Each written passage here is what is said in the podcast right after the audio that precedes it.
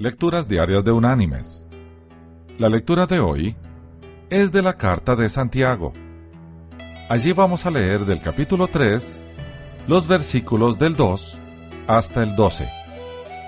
Y dice así, Todos ofendemos muchas veces. Si alguno no ofende de palabra, es una persona perfecta, capaz también de refrenar todo el cuerpo. He aquí nosotros ponemos freno en la boca de los caballos para que nos obedezcan, y dirigimos así todo su cuerpo. Mirad también las naves, aunque tan grandes y llevadas de impetuosos vientos, son gobernadas con un muy pequeño timón, por donde el que las gobierna quiere. Así también la lengua es un miembro pequeño, pero se jacta de grandes cosas. He aquí cuán grande bosque enciende un pequeño fuego. Y la lengua es un fuego, un mundo de maldad. La lengua está puesta entre nuestros miembros y contamina todo el cuerpo e inflama la rueda de la creación, y ella misma es inflamada por el infierno.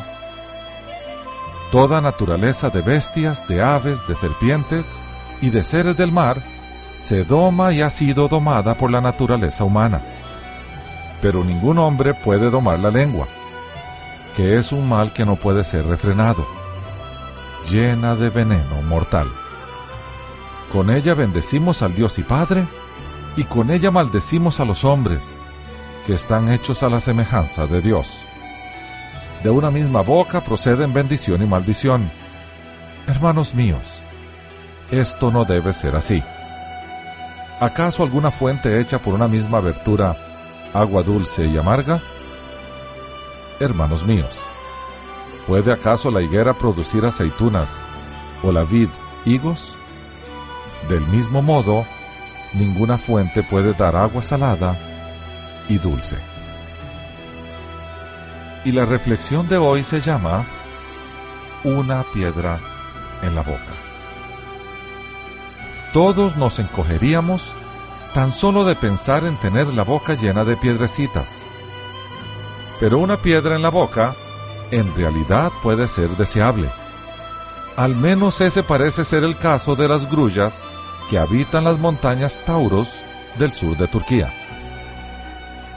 Estas grullas tienden a cacarear mucho, sobre todo mientras vuelan.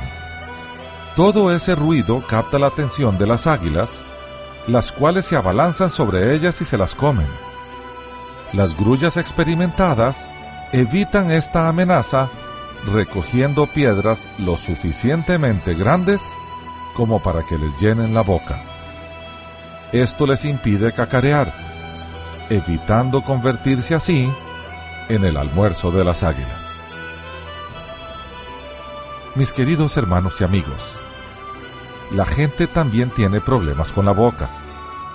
El escritor de Proverbios dijo, El que guarda su boca, preserva su vida. El que mucho abre sus labios, termina en ruina. Y más adelante dijo, Los labios del necio provocan contienda, y su boca llama a los golpes. ¿Cuántos de nuestros problemas se podrían evitar si aprendiéramos a controlar nuestra lengua. ¿Cuánto del dolor que causamos a los demás se podría evitar si guardáramos el habla? ¿Tenemos problemas con la lengua? Probemos esto. Pidámosle ayuda al Señor. Pensemos antes de hablar. Que nuestras palabras sean pocas. Seguir esa fórmula puede ser tan eficaz como una piedra en la boca. Que Dios te bendiga.